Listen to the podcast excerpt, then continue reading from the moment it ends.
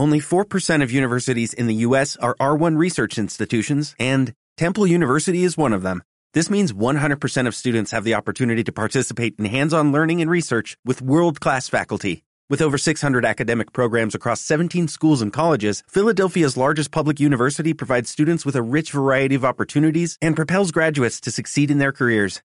Temple University. Schedule a campus tour today at admissions.temple.edu/visit.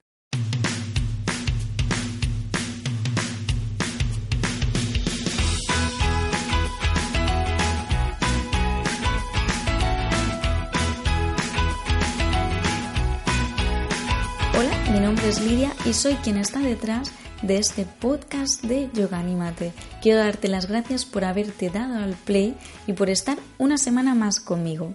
Esta semana me acompaña Julia Sata. Ella es una auténtica experta en anatomía del yoga y hoy vamos a hablarte sobre lesiones porque además eh, ella acaba de abrir las inscripciones a su nuevo curso de yoga y lesiones. Así que hoy viene a contarnos un poquito más para que tanto practicantes como los profesores podamos aprender. De hecho, pues yo llevo unos tres meses estudiando con Julia precisamente este curso porque, bueno, siempre viene bien reciclarse, siempre viene bien aprender cosas que no nos dan en la formación y saber un poco pues cómo tratar mejor con nuestros alumnos y conocer un poquito más como yo siempre digo, esa primera casa, nuestro cuerpo, donde vivimos. Y además de la mano del club del podcast, ese club que estamos creando entre todos, hoy te traigo una gran oportunidad. Y es que me he unido a Julia para hacerte más fácil este camino en el aprendizaje. Y he creado unas preciosas plantillas de mapas mentales que precisamente son las que yo he utilizado para aprender este curso y que te voy a regalar si te apuntas al curso de Julia, además de mi diario de creatividad para conectar con tu niño anterior, porque siempre he pensado que todo lo que hagamos con creatividad y bonito, pues se queda mucho mejor en la mente. Si podemos hacer las cosas bonitas, creativas y divertidas y además de la mano de una gran profesional, ¿por qué no hacerlas? Así que nada, no me enrollo más, que últimamente me enrollo mucho. Solo decirte que te voy a dejar el link en los comentarios y en el resumen de este episodio para que puedas cotillar todo el curso de Julia si te apetece y si no, pues abre bien las orejas también de todas formas y escucha todo lo que Julia nos cuenta en este episodio. Creo que es súper importante eh, aprender a atender a nuestro cuerpo de una forma mucho más profunda y también para poder ayudar a muchos más. Por eso, y dado vuestro interés, que Creo que es uno de los episodios más escuchados, aquel que hablábamos de anatomía sobre Julia, pues he decidido, y después de todo lo que yo también estoy aprendiendo con ella, pedirle a Julia que vuelva una vez más. Julia, bienvenida a este espacio por segunda vez. Hola Lidia, estoy encantada de estar aquí nuevamente. Qué bien. Además, hoy eh, Julia nos va pues a guiar un poquito más y ya de forma más profunda en el tema de las lesiones, porque ya sabéis que el yoga pueden pasar dos cosas, que nos ayude a superar determinadas lesiones o que tengamos que hacer una práctica adaptativa por nuestra situación o incluso que trabajándolo pues de una forma inadecuada, porque ya sabéis que hay veces que igual somos muy autoexigentes y tenemos que pasar ese peldaño del ego, pues ¿qué es lo que pasa? Que nos producimos lesiones cuando en teoría el yoga es una práctica completamente no lesiva.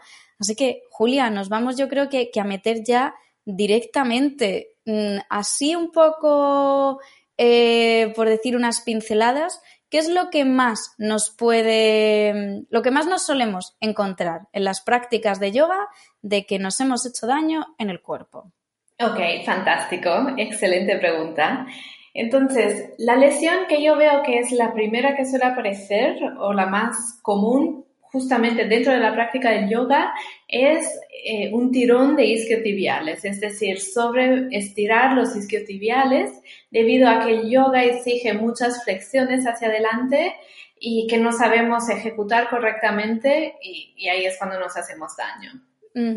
Y estos isquiotibiales, porque igual a lo mejor alguna persona que sean primerizos en esto de anatomía, ya que aquí no juzgamos nunca a nadie, para que nos entendamos dónde está situado, así de una forma muy sencilla. Sí, son unos músculos que están situados en la parte posterior del muslo y van desde el isquión hasta justo por debajo de la rodilla. Así que normalmente suelen doler justo muy cerca de la nalga, justo en la inserción con eh, el isquión.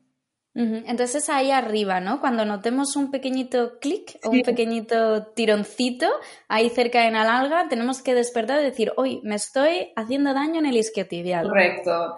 Eh, en general, cuando sentimos molestia cerca de cualquier articulación, tenemos que vigilar y corregir nuestra manera de practicar.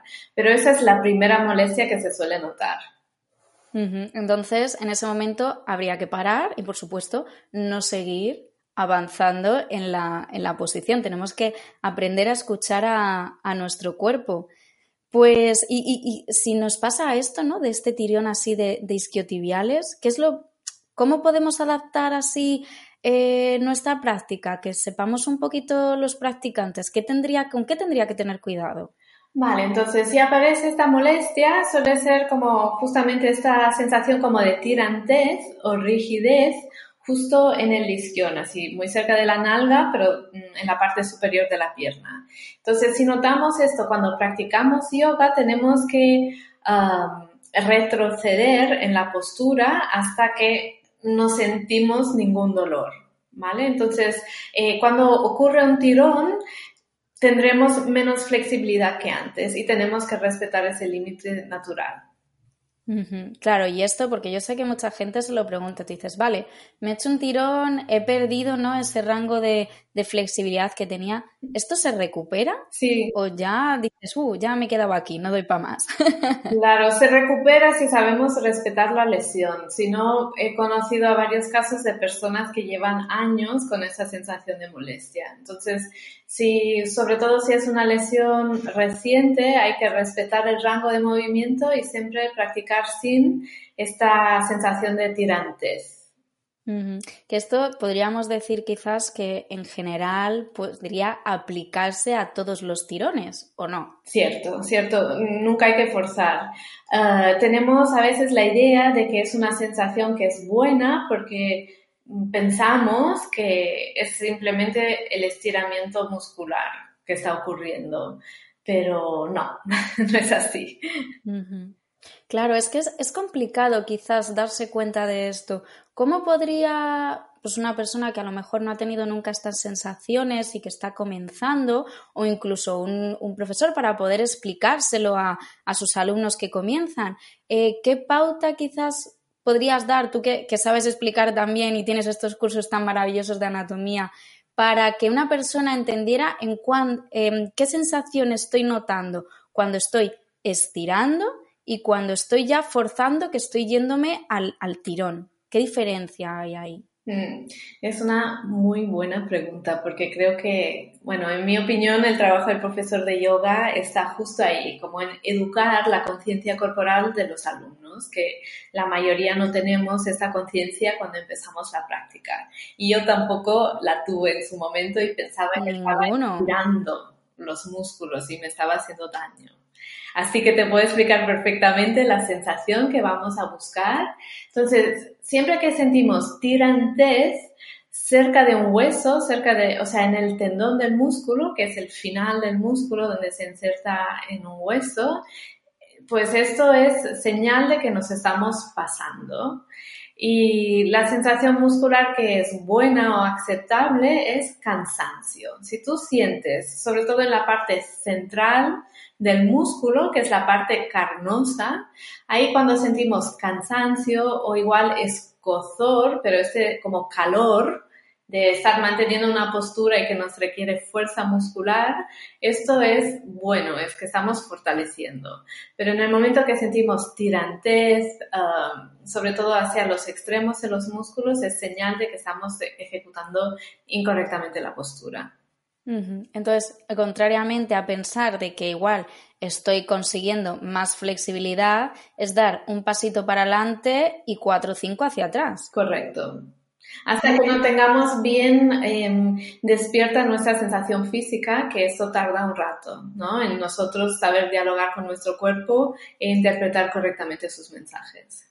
Qué interesante, Julia. Y porque tenemos esta lesión, ¿no? Estamos hablando de los tirones de isquiotibiales, que sobre todo nos los encontramos muchísimo en la práctica de yoga o nos pueden suceder cuando empezamos, por lo que decíamos de la conciencia corporal, ¿Y qué más podemos entender? Porque yo estoy segura que, podríamos hacer un curso, una tesis de todo lo que nos puede pasar o encontrar.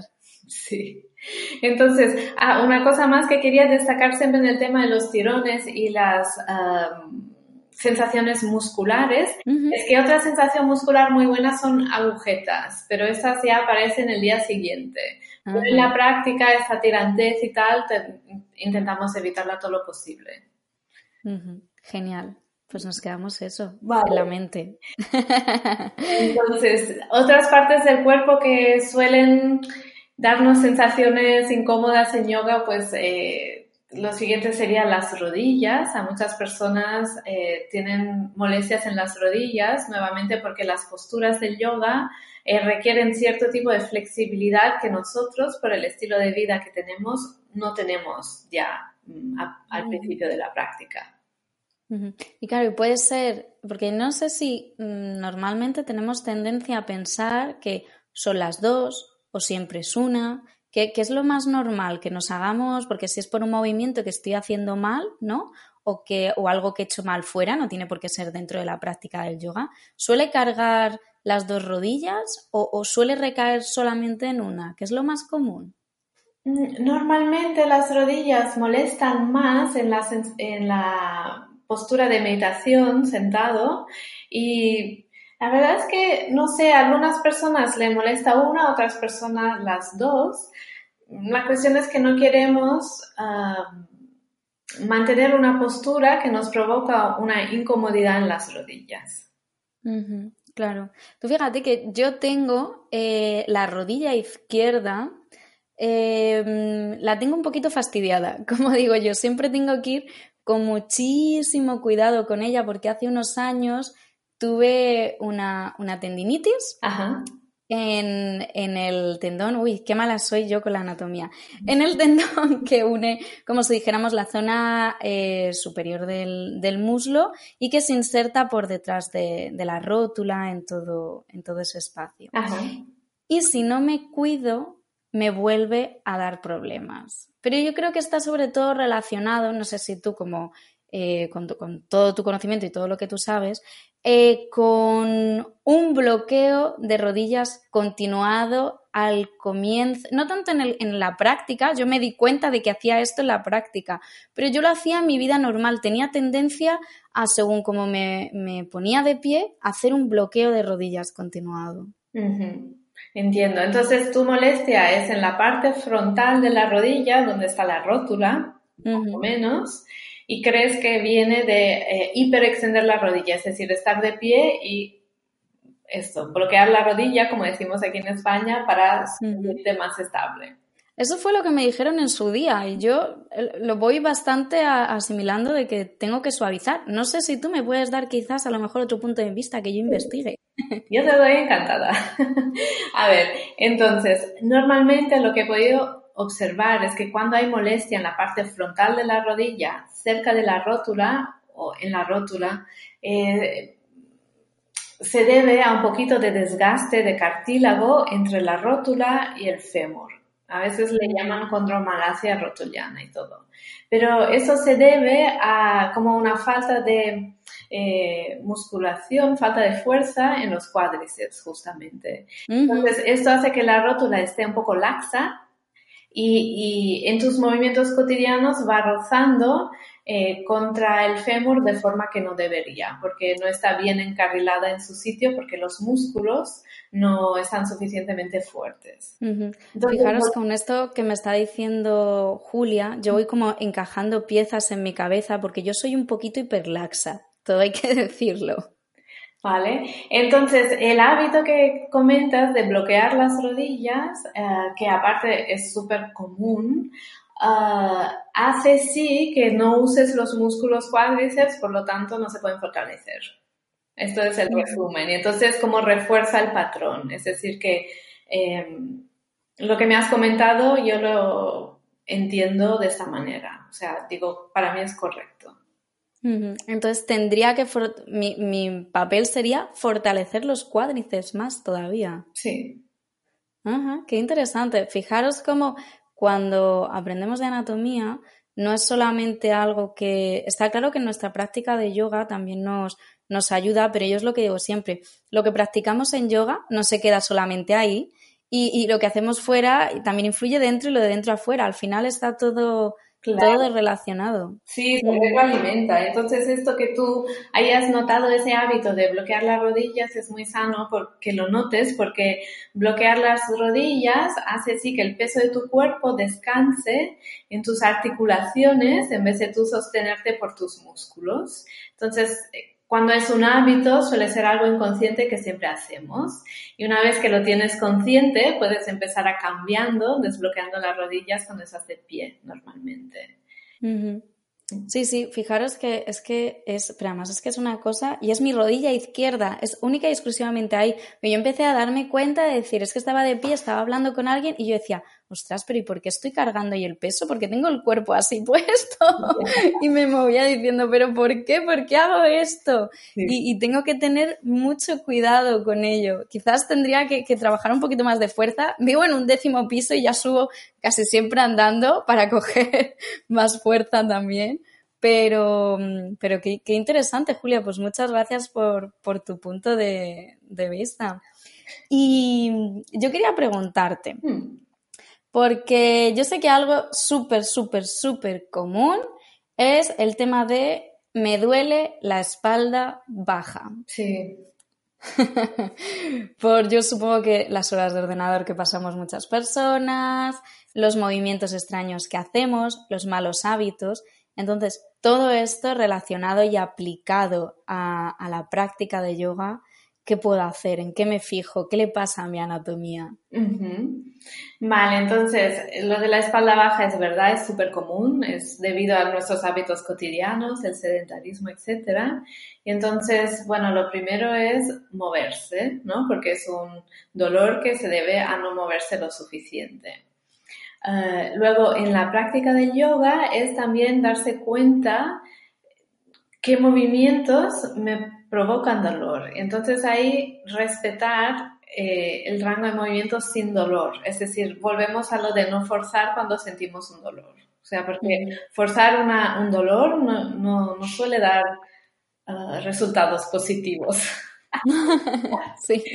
Y ese es el primer paso, porque al principio pensamos, sentimos algo, por lo tanto es bueno, ¿vale? Y, a medida que vamos desarrollando nuestra conciencia corporal nos damos cuenta que hay diferentes sensaciones físicas y la sensación del dolor pues es una alerta del cuerpo que nos dice que estamos haciendo algo mal.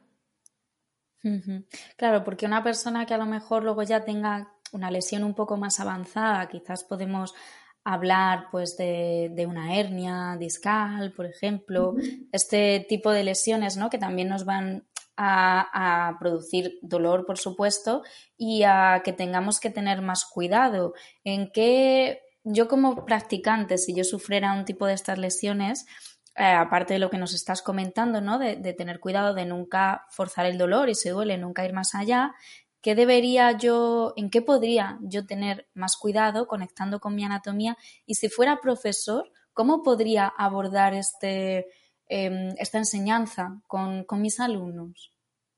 Ok, esto es una pregunta muy buena y tengo una respuesta muy larga. Entonces... Tienes abierto el micro hasta que lo necesites. Entonces, cuando hay dolor, lo primero es fijarse, bueno, a ver, dolor de espalda, fijarse en las cualidades de ese dolor. Se siente más bien como un dolor muscular, es decir, un dolor que irradia y se mantiene, más que irradia, que es más como de una zona, o es un dolor eh, que puede ser um, un pinzamiento de un nervio, ¿vale? Porque hay diferentes tipos de dolor. Entonces, un dolor que es, que viaja, ¿no? Un dolor que viaja desde la espalda baja, por detrás del glúteo, sigue todo el recorrido del nervio ciático e incluso baja hasta el pie, pues es más que un dolor muscular, ya nos da señal de que hay una raíz nerviosa comprometida es un grado como de alerta más alto, ¿no? Entonces, primero ver de qué, de qué tipo de dolor estamos hablando.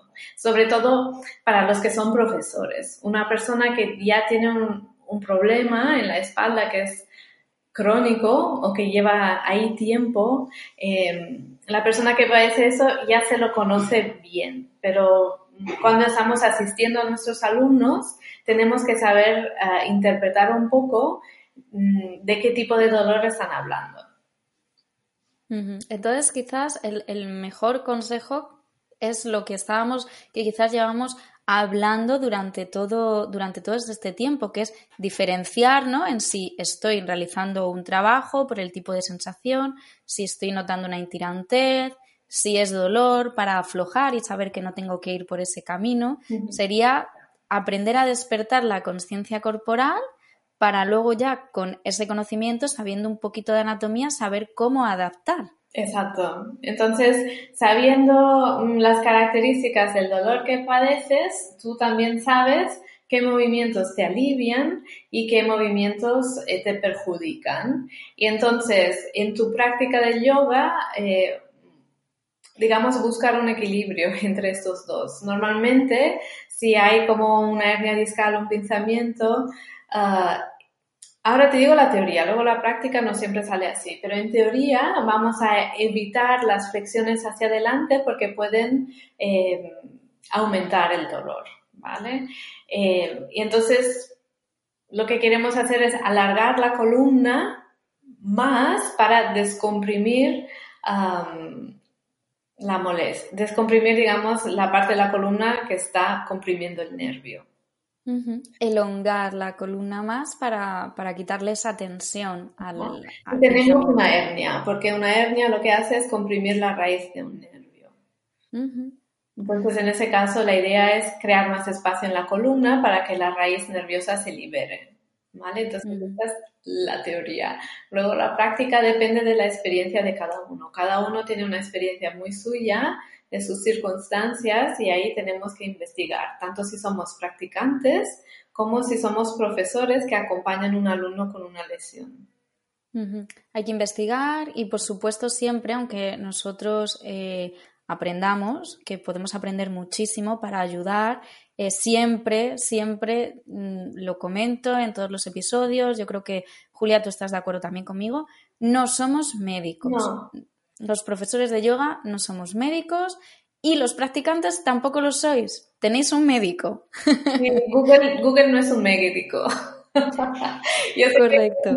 muchas, personas hoy en día ya se autodiagnostican usando Google y te o sea, sé qué pasa porque por el tipo de preguntas que me llegan y tenemos que realmente evitar de hacer esto. Y si tenemos un dolor que perdura en el tiempo, más de 15 días, eh, hay que ir a buscar un diagnóstico médico porque si no sabemos la causa de nuestra molestia, de nuestro dolor, tampoco vamos a poder cuidarnos adecuadamente. Pues eh, todo esto, que bueno, Julia, llevamos de aquí un rato hablando, pero yo tengo que deciros que llevo ya, cuando esto lo escuchéis, pues llevaré cosa de como dos meses o igual más estudiando con, Julia uno de sus cursos precisamente especializado en, yoga y, y lesiones. Y nada, o sea, que quiero deciros que para mí está siendo maravilloso, súper revelador, tanto para mí como propio, para mi propia práctica, como para todo lo que comparto con, mis alumnos, porque como decía Julia, hay muchas cosas que son quizás eh, no nos hemos parado a, cosas tan chiquititas como el decir, si noto tirón aquí o si noto calor en el medio del músculo, el darnos cuenta de esas dos sensaciones, una cantidad de trucos inmensos para aprender a darnos cuenta y aprender de, anatomía de una forma eh, mucho más sencilla, divertida también y, Julia está siempre abierta a contestarnos absolutamente todo, pero os voy a dejar que ella os cuente un poquito más en profundidad qué es todo lo que tiene en este maravilloso curso de yoga y lesiones. Julia, ¿tienes? Cuéntanos. Vale. Bueno, primero me alegro un montón que te guste. Después, contar un poco que este curso está enfocado justamente al profesor de yoga de hoy en día, que eh, tiene en su clase alumnos que tienen diferentes tipos de limitaciones físicas, lesiones, dolores, etcétera, para que em, para ayudar al profesor de yoga a acompañar a su alumno en la práctica. Entonces, el curso está enfocado a las zonas del cuerpo que he visto que más suelen ah, crear molestia en yoga. Entonces, eh, cada lección está enfocada en una de esas partes del cuerpo. Miramos un poquito la anatomía, vemos eh, cómo podemos modificar la práctica de asana para que eh, esta zona no moleste. Y después hay, hay una Oh, perdón, hay un apartado también de automasaje con pelotas de tenis, es decir, qué podemos hacer para cuidar nuestro cuerpo em, dándole un poco de cariño, digamos. Claro, porque hay cosas súper sencillas que igual no las sabemos, pero que podemos hacer para, para autoayudarnos muchísimo. Sí, y este curso, digamos que la inspiración la he sacado de cuando imparto formaciones presenciales. Veo que la mayoría de, los, de mis alumnos, que son futuros profesores de yoga, cometen los mismos errores ah, en la ejecución de las posturas y que por lo tanto sienten molestias en determinadas partes del cuerpo. Entonces, un poco el, curso está enfocado en corregir los errores de alineamiento y a través de exploraciones físicas para que cada uno pueda usar sus sensaciones como guía en eh, una práctica más beneficiosa. Qué bien. Pues oye, tenemos que, os comento a todos los que nos estáis escuchando que Julia precisamente hoy abre apertura de inscripciones para este maravilloso curso online. O sea que yo sé que me escucháis desde muchísimas partes del mundo. Así que estéis donde estéis, si os interesa, os voy a dejar el link en la propia descripción de este episodio del podcast, aunque también luego lo podréis encontrar en mis redes sociales y yo voy a compartir con vosotros también, si os apuntáis con el link que os voy a dejar, precisamente unas plantillas y unos mapas mentales que yo utilicé cuando he estado estudiando este curso con Julia y yo creo que os va a venir súper, súper bien y os va a ayudar para aprender también un poco a aprender anatomía, valga la redundancia, con un poquito más de inspiración y, de una forma pues eh, más bonita, que hay veces no que no, como nos aturullamos, aunque ya os digo que Julia tiene el curso súper precioso, estructurado y que no dudéis en meteros a verlo, en preguntarle a ella cualquier cosa, porque si algo os puedo decir es que Julia está pendiente de todas las preguntas que le hacemos todos. Y, nada, y que lo veáis y que espero que también este episodio os haya servido para abrir un poco más la mente y acercaros más a la anatomía. Así que, Julia, mm, quiero pedirte, ¿con qué reflexión nos dejas para terminar este episodio? ¿Con qué reflexión? A ver, lo estoy pensando. Mm, mira, yo siempre, para mí la anatomía dentro dentro del yoga es una herramienta más para conocer el propio cuerpo no es tanto algo que nos sirve para diagnosticar ni para curar, mm, sino para realmente conocernos más a fondo, para ocupar el cuerpo al 100%. qué bonito, porque nuestro, nuestro cuerpo, yo lo suelo comentar, es nuestra primera casa, donde si tenemos estas preciosas herramientas que nos ayudan a aumentar la conciencia, y en este caso la conciencia corporal de nuestro espacio, aquel que habitamos, nuestro cuerpo, pues oye, bienvenidos sean todos estos conocimientos y que es mucho más fácil aprender anatomía de lo que nos pensamos si vamos de la mano de profesionales que saben realmente lo que comunican y cómo lo hacen. Así que Julia, muchísimas, muchísimas gracias por tu curso y por haberme dejado meterte de nuevo en este lío del podcast una vez más. Ay, es un placer, yo lo disfruto montón, así que cuando quieras vuelvo. Muchísimas gracias por haber llegado hasta el final. Recuerda que te dejo en el resumen de este episodio el enlace para poder ver el curso de Julia. Gracias a todos los que hacéis posibles que podamos seguir creciendo, que pueda estar aquí cada semana. Y si quieres esos bonos esas plantillas y ese libro de creatividad junto con el curso, recuerda apuntarte a través de mi enlace. Muchas, muchas gracias por estar aquí. Nos vemos la semana que viene. ¡Chao!